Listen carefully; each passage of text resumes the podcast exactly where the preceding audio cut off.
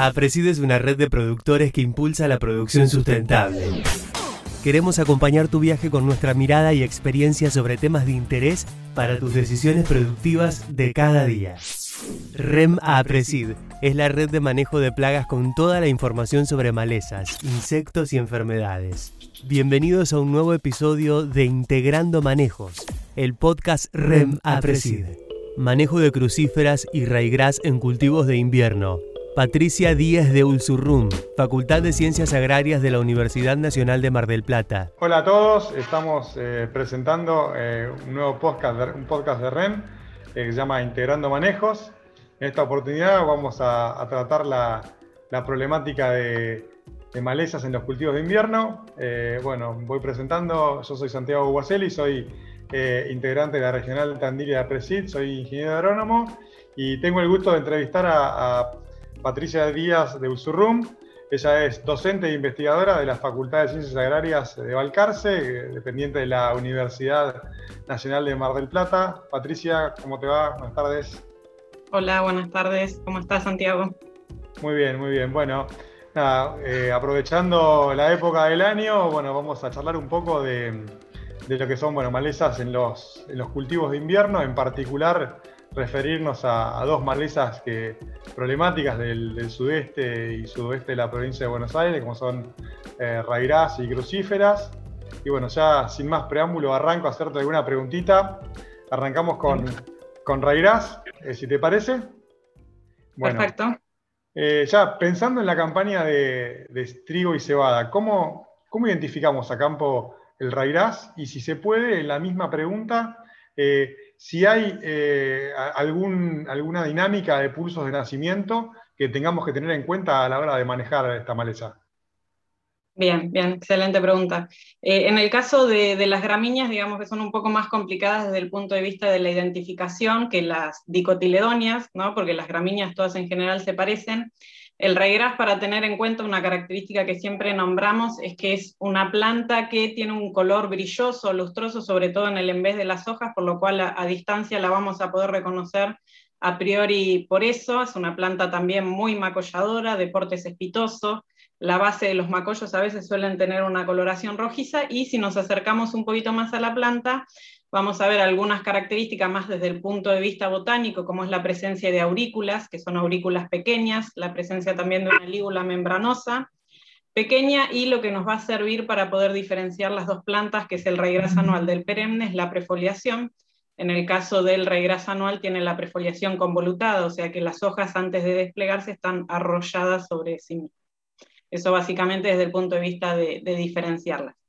Después, desde el punto de vista de, los flujos de emergencia, hemos estudiado aquí en el sudeste bonaerense, particularmente en, en, la localidad de Balcarce, los flujos dos o tres años y bueno, en general se concentran en los meses de abril-mayo un primer pulso de emergencia, que, que es el, el, que tiene mayor cantidad de, de porcentaje de nacimientos, y un segundo flujo de menor importancia en mayo-junio, si bien después se continúa ¿no? con menor cantidad de, de nacimientos, y bueno, eso es importante desde el punto de vista del manejo, sobre todo el manejo químico, eh, sobre todo ahora que por ahí se usan no solo herbicidas postemergentes, sino herbicidas también de preemergencia, y bueno, en base a los periodos de residualidad de, los activos, eh, eso nos va a estar dando un poco en función de los pulsos, posicionando ¿no? cada uno de los activos y de los tratamientos que, que luego vamos a, poder llevar a cabo en, en postemergencia.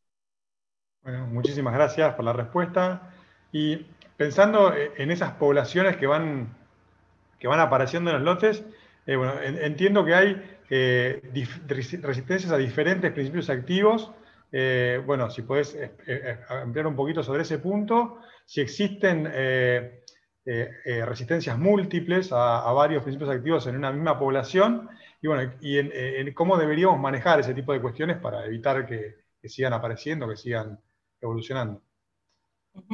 Bien, eh, en el caso de, de raigras, sobre todo raigras anual es la especie que, que, ha dado mayores casos de resistencia en el país. Ahí eh, comenzamos en el año 2007 aproximadamente en el sudoeste de la provincia de Buenos Aires, eh, con resistencia a lo, que, a lo que era glifosato, resistencias simples en un principio que al cabo de muy pocos años ya se empezaron a complicar con resistencias múltiples, como bien decís vos, cuando en las mismas poblaciones tenemos no solo resistencia a glifosato, sino que también se van apilando resistencias a inhibidores de ALS, eh, algunos graminicidas, inhibidores de, de ACS-ASA también. Eh, y bueno, ya esas poblaciones, digamos, con resistencias múltiples son más complicadas de manejar porque las alternativas, al menos desde el punto de vista químico, eh, cada vez son más chicas o, cada vez tenemos menos posibilidades. Y otra característica que, que tienen estas poblaciones es que son muy variables, no es que tenemos un perfil de resistencia único que se repite en una zona amplia, sino que a veces alambrado de por medio eh, eso va variando y es muy dependiente de la historia de cada lote. Eh, por lo cual es muy difícil dar recomendaciones de manejo. ¿sí? Siempre se habla de lo mismo, de, tratar de rotar modos de acción, de, en la medida que se pueda, aplicar mezclas en lugar de productos simples, ¿sí? siempre tener cuidado con el estadio, en el cual se, se está aplicando, eh, bueno, trabajar mucho en la calidad de aplicación eh, y bueno, todas estas características o cuidados al menos desde el punto de vista químico y obviamente conocer la historia de, su propio lote porque como decíamos es muy difícil dar una recomendación a, grandes rasgos. Bien, bueno, muchas gracias. Y pensando un poquito, igual te voy a, te voy a, te voy a pinchar con un poco de estrategia. Eh, prácticas culturales que se te ocurran o, herramientas químicas para esos lotes más complicados, ¿cómo podríamos manejarnos pensando en algo común, no, no, no una super resistencia múltiple, sino en, esos lotes que te empieza a aparecer la problemática y uno quiere mantener la raya?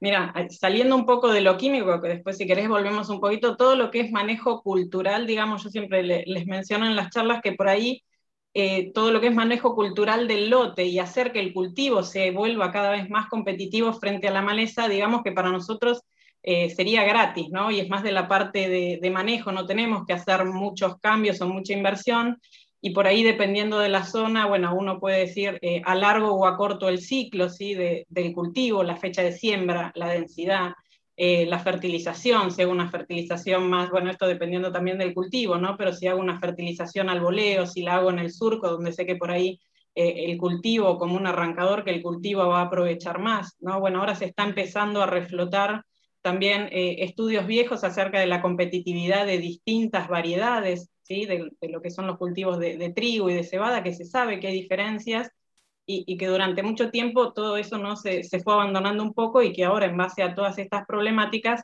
eh, por ahí de nuevo se está volviendo a prestar atención porque todo esto del manejo cultural, sí, hacer que el cultivo sea más competitivo frente a la maleza, es de mucha importancia y nos va a sumar una herramienta más a todas las que ya tenemos.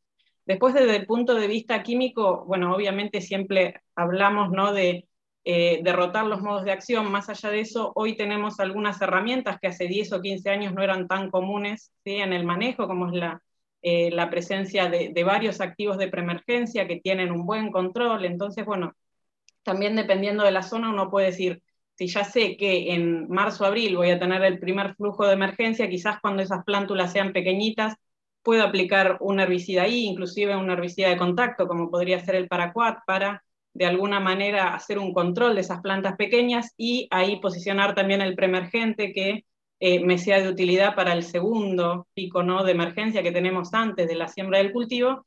Y después también, dependiendo de la historia de cada uno de los lotes, sabemos que tenemos eh, algunos herbicidas selectivos que podemos aplicar eh, ya en el cultivo para ¿no? también realizar el control final de estos últimos nacimientos que siempre vamos a tener luego de la siembra. Buenísimo, genial, gracias. Te pinché un poquito, te hice, te hice dar un poco de, receta, que es lo que no nos gusta, pero bueno, siempre estamos buscando, buscando algo de eso. Eh, bueno, con Raigras, por ahí creo que ya estamos. Me parece que estaría bueno pasar a, a hablar un poco con respecto a, las crucíferas. Y te lo hago así amplio y, arranco con la primera pregunta. Eh, te dije crucíferas en general y nabo, nabolsa, mostacilla, nabón. Eh, rápido, ¿cómo podemos diferenciar las especies? Y, bueno, lo mismo que te, comenté en Raigras eh, con el tema de los flujos de emergencia. Entiendo que es distinto, si puedes hacer una, comentarnos un poco ahí y, también pensando en la, importancia de tener en cuenta esos flujos de nacimiento, ¿no? Bien. Bueno, estas, si bien les dije que las gramíneas tenían su complicación, las crucíferas también, eh, digamos, son difíciles de, de, diferenciar a campo. Eh, también varían mucho de acuerdo a la zona, no son las mismas que vamos a tener en el sudeste que en el sudoeste, por ejemplo, en la provincia de Buenos Aires, o inclusive más al norte, donde algunas especies están más adaptadas y otras se quedan ¿no? en las zonas un poco más, eh, más templadas. Básicamente vamos a hablar de las dos especies que tenemos más importantes, que son nabo nabón y alguna mostacilla. Eh, en el caso de, de nabo, sí, yo siempre les, les menciono eh, las características cuando son plántulas muy pequeñitas, todas estas crucíferas tienen lo que nosotros llamamos cotiledones acorazonados, ¿no? o en forma de corazón. Ahí para diferenciarlas en plántula, en el caso del nabo tiene únicamente la nervadura central ¿sí? de ese cotiledón marcada, y esas primeras hojas de, de, la roseta tienen también otra característica importante para poder identificarla, que es la presencia de pelos mamelonados, ¿sí? que son pelos de base ensanchada o que están presentes como sobre un pequeño granito, ¿no? Eso nos va a servir para diferenciarla porque es una característica que solo el nabo va a tener. Después ya cuando avanza y elonga un poco más, eh, las hojas superiores sí que van a acompañar a los tallos florales, son abrazadoras también, ¿no? Las van a encontrar con el nombre de amplexicaules muchas veces, y bueno, las flores que siempre son de cuatro pétalos, en este caso de color amarillo. En cambio, en el nabón, volviendo a lo que sería plántula, vamos a tener eh, de nuevo estos cotiledones acorazonados, única, eh, con la nervadura central y las laterales perdón, eh, marcadas, o sea que vamos a tener todas, a diferencia de lo que veíamos en el nabo. Y en cuanto a la roseta, vamos a tener también hojas, digamos, hojas con pubescencia, pero en este caso tienen menor cantidad de, de pelos que en el nabo, y esos pelos no son mamelonados, sino que van a ser pelos simples. Y pasando a lo que sería el grupo de las mostacillas, que aquí básicamente la más común es quizás eh, Rapistrum rugosum, pero tenemos algunas otras como Sicimbrium officinale, por ejemplo, que, que también reciben el mismo nombre.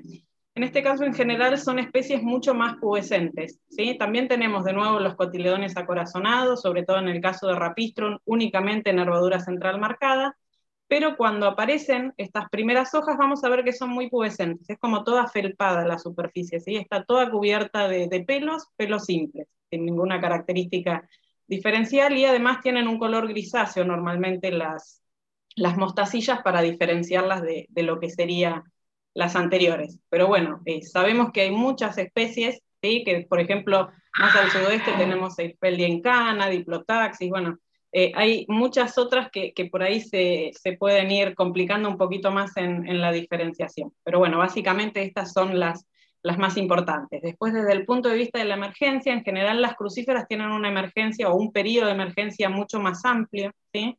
Si bien vamos a ver dos flujos bien marcados, el más importante en primavera y en otoño, perdón, y otro un poquito menor en, en lo que sería la primavera, vemos nacimientos a lo largo de todo el año, ¿sí? por lo cual eh, si bien uno puede decir, bueno, sí, tenemos periodos de mayor cantidad de nacimientos y más complicados, es, es una maleza de por sí eh, complicada en, cuanto al manejo. Está bien.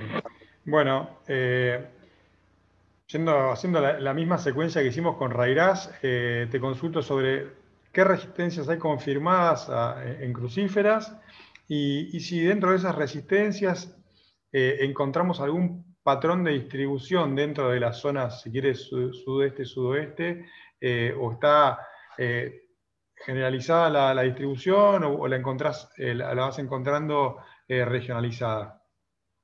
bien, mira, en cuanto a las resistencias, también diríamos que, están bastante complicadas con el caso de las crucíferas. en nabo, por ejemplo, sí, Brassica rapa, tenemos resistencia simple y múltiples, resistencia a glifosato, ALS y A2-4D. No todas tienen la misma distribución, pero desde el punto de vista del manejo, digamos que es la especie más complicada. Eh, en la zona de, azul se dieron los primeros casos de estas resistencias múltiples, triples, ¿sí? que tenemos eh, a glifo, a ALS y a 2,4-D, y de a poco esa resistencia viene avanzando por el lado de Tandil, ¿no? hacia, por lo menos hasta mi, epicentro que está aquí en, en, Balcarce. Después tenemos una gran distribución de lo que es la, resistencia a glifosato, que vos bien nombraste eh, como Nabolsas, que, que, es un nombre que aquí unos colegas de, de Lobería y Necochea le han dado a justamente estas especies de nabo que tienen resistencia a glifosato. ¿Qué característica tiene justamente esta resistencia? Que es una resistencia transgénica, o sea, estas plantas o esta maleza tiene de alguna manera el transgen de resistencia a glifosato que eh, tiene la colza, ¿sí? el cultivo de colza, eh, que nunca fue aprobado en Argentina, pero que bueno, de alguna manera que no sabemos bien cómo, eh, ha ingresado, se han cruzado las plantas y es así que tenemos esta resistencia a sitio activo y muy alta a glifosato en muchas poblaciones, que diría que es la más ampliamente distribuida. después tenemos en menor medida, por ejemplo, Ilfeldia, un poco más hacia el sudoeste, sí, algunos casos de resistencia también hormonales a glifosato y alguna LS, y lo que es el caso de Nabón, también un poco menos distribuido que, lo que sería el caso de Nabo, pero también ahí con resistencias al grupo de, inhibidores de, ALS. No recuerdo si había alguna parte más de final de la pregunta. No, no, era eso, un poco regionalizarla. La verdad que es una situación un tanto compleja. Eh, hay, que, hay que elaborar para, manejarlas bien en, los, en, los, distintos cultivos. Como bien dijiste, nace todo el año y no solo es un problema en fina, sino que también es un problema en los cultivos de verano. Y pensando un poco en estrategias, eh, prácticas culturales, eh, cómo ves, qué es lo que hay, y eh, bueno, si algo de químico, si, si tenés algo para, para, comentarnos en particular, estés viendo que esté funcionando bien.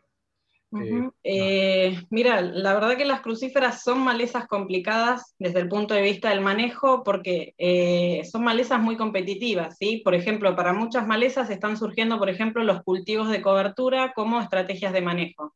Y en el caso de las crucíferas, por ejemplo, si bien puede llegar a competir de alguna manera, si nosotros pensamos en una pastura, lo único que le puede ganar a, las gramíneas sembradas en alta densidad son las crucíferas, ¿sí? Lo mismo que pasa en los cultivos de fina, trigo y cebada.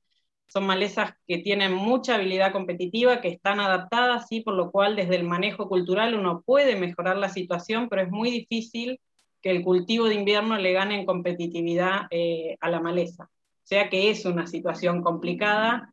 Eh, por ahí tenemos algunas alternativas, por ejemplo, en el barbecho largo desde el punto de vista de la labranza. Esto lo mismo pasa por ahí para, para regras, pero no en épocas más frías donde la humedad es muy alta, porque ahí cualquier tipo de, control con, labranza también no va a ser muy eficiente. Y desde el punto de vista químico, si bien tenemos muchos herbicidas ¿sí? de los que actúan muy bien que están fallando, siempre hay que buscar ¿no? alternativas, por ahí algunos herbicidas más viejos, como es el caso, no sé, de fluorocloridona, eh, o algunos inclusive posemergentes, como puede ser el bromoxinil, ¿sí? algunas alternativas que por ahí eh, todavía pueden llegar a tener buena eficacia, ya sea en el barbecho previo o en posemergencia. Eh, pero bueno, obviamente es una situación complicada, también va a depender mucho de, cuál es el perfil de resistencia. Es súper importante evitar el ingreso a los lotes, y así como venía diciendo que esas resistencias complicadas, múltiples, que están ingresando desde el lado de azul, bueno, eso es muy importante frenarlas y todo lo que sea el cuidado de evitar la semillazón, limpieza de maquinaria. Hemos visto que las cosechadoras ¿no? Eh, hacen un movimiento muy grande de semilla y, ya sabemos que hay biotipos que son muy complicados de manejar y esas resistencias triples realmente hay opciones desde lo químico, sí, tal vez haya alguna, eh, pero lo más importante es evitar que se siga diseminando, así que bueno, eh, más allá de, lo que se puede mencionar como opciones para, el control, también tener mucho cuidado en el ingreso a los lotes, en evitar que se mille, que se disperse y, demás. Buenísimo. Sí, es clave, creo que es clave el tema de limpieza de cosechadoras, creo que es la principal causa de, diseminación. Es, importante aclararlo eso. Y bueno, que al que le toque un poquito hay que hacer un laburito a mano a veces cuando vemos las crucíferas en los lotes que empiezan a aparecer de alguna, es un, es un laburito interesante, pero, pero da resultado, por lo menos para retrasar la aparición. Bueno, eh, cerrando un poco esta etapa que punteamos las dos malezas, creo, más novedosas que tenemos en la zona y que están complicando la cosa, ¿qué otras malezas crees que, bueno, que nos pueden traer dolor de cabeza o que nos vuelven a traer dolor de cabeza, que ya los venimos sufriendo hace, hace unos años? Y bueno, nuevamente, ¿qué, qué prácticas culturales y químicas crees que podemos manejar para, seguir trabajando con, los cultivos de, invierno? Mira, en cuanto a otras malezas que, vemos siempre presentes en la zona, eh, bueno, el caso de avena fatua es una de las especies históricas que tenemos en, en, cultivos de fina, en algunos lugares también, más en el oeste, ha presentado casos de resistencia por lo cual también es una maleza ¿no? Eh, que tenemos que siempre tener nuestros cuidados, que también se disemina muy fácilmente por la época de maduración con, con la cosecha y, bueno, todo lo que es la, la, dispersión. Después siempre tenemos el caso de, rama negra presente, ¿no? que si bien en cultivos de fina por ahí no es una especie muy competitiva porque eh, digamos que es muy sensible a la falta de luz y al sombreo, por lo cual va a ser más competitiva en cultivos de verano que en el de invierno, pero bueno, siempre estar atentos a, la presencia, sobre todo en el, periodo de, barbecho. Eh, y después, bueno, hay algunas otras que de a poquito vienen aumentando ¿no? la densidad, que las empezamos a ver cada vez más, como es el caso de Sonchus soleracius o, o ¿no? que es una especie que, siempre estaba presente en la zona, pero que de a poquito hemos ido viendo que la, abundancia va, aumentando, ¿no? y que también es una especie que tiene semilla muy pequeña, con papus, y que está muy adaptada a todo lo que es eh, la directa. Así que bueno, si bien hay muchas malezas que van a estar presentes en el sistema, creo que, que algunas como estas que hemos ido nombrando siempre eh, no hay que prestarles atención eh, de nuevo, tratar de ver a qué tratamientos por ahí se van escapando, en qué momentos del año tenemos concentrados los, los nacimientos y bueno, ir haciendo todo un seguimiento, ¿no? Es fundamental conocer la biología de la maleza, ¿no? Que es algo que creo que, cada vez de a poquito vamos a, a, prestar un poquito más de atención porque todo el manejo de preemergentes va a estar muy ligado a los flujos de emergencia, a conocer cuáles son los periodos de mayor susceptibilidad para cualquier práctica de manejo, ¿no? ya sea química o cualquier otra, saber la competencia frente a, cultivos de cobertura y demás. Creo que, que, hay muchas cuestiones que podemos ir integrando como para presentarles batalla. Bueno, buenísimo, muchas gracias. Y bueno, ya para, para, ir terminando, y ya que a lo último hablaste un poco de cultivo de servicio, de otras prácticas, eh, un poco la, la, pregunta final es, ¿Qué opinás sobre el, manejo integrado de plagas? Obviamente, en este caso apuntado a lo que, a lo que es maleza en los sistemas productivos del país. Eh, ¿Cómo crees que pueden evolucionar? ¿Y, qué, es lo que ves que estamos haciendo los productores que está ayudando a, mejorar en ese manejo integrado, si quieres? Eh, mira, yo creo que, se ha avanzado, ¿no? De a poquito seguramente falta mucho por hacer, pero, pero hemos avanzado en lo que es eh, integrar distintas prácticas de manejo, donde hoy por hoy eh, estamos hablando cada vez más, no solo de lo químico, sino de la importancia de la calidad de aplicación, ¿no? De, de algunas otras herramientas, como todo esto que mencionamos de del manejo cultural, ¿no? de prestar más atención a la rotación de cultivos, rotación de, herbicidas, qué prácticas podemos hacer eh, para que el cultivo sea cada vez más competitivo, desde la selección, ya sea la fecha de siembra, pensar en un cultivo de verano, un cultivo de invierno, si metemos o no en la rotación un, cultivo de servicio.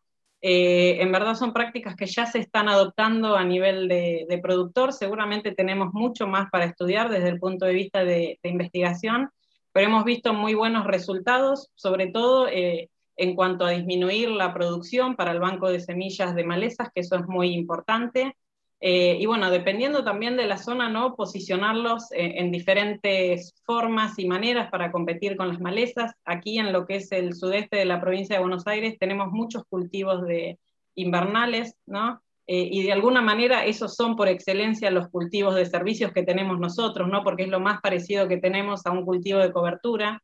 Eh, pero bueno, también hay otras malezas que, que por ahí no, no, es el caso para, para, charlar en este momento porque estamos hablando de invierno, pero hay malezas como amarantus ¿no? muy, muy complicadas y que bueno, los cultivos de servicio nos pueden ofrecer una herramienta eh, muy importante en este caso, así que yo creo que si bien como te decía, seguramente podemos avanzar mucho más, eh, yo soy optimista, creo que ya hemos dado eh, un gran paso y que seguramente tenemos que, seguir haciendo hincapié en el reconocimiento de especies, en todo lo que es la biología de la especie y cómo desde el punto de vista del manejo encontrar justamente esos momentos más sensibles donde podemos realizar alguna práctica de control e inclinar un poco la balanza hacia el lado del cultivo.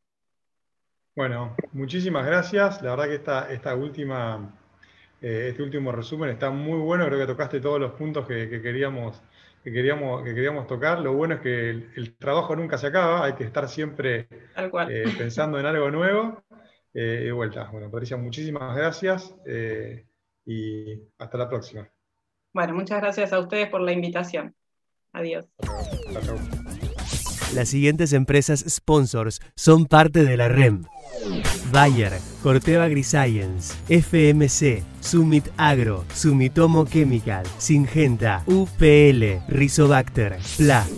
Los esperamos en el próximo episodio de Podcast REM. Integrando Manejos.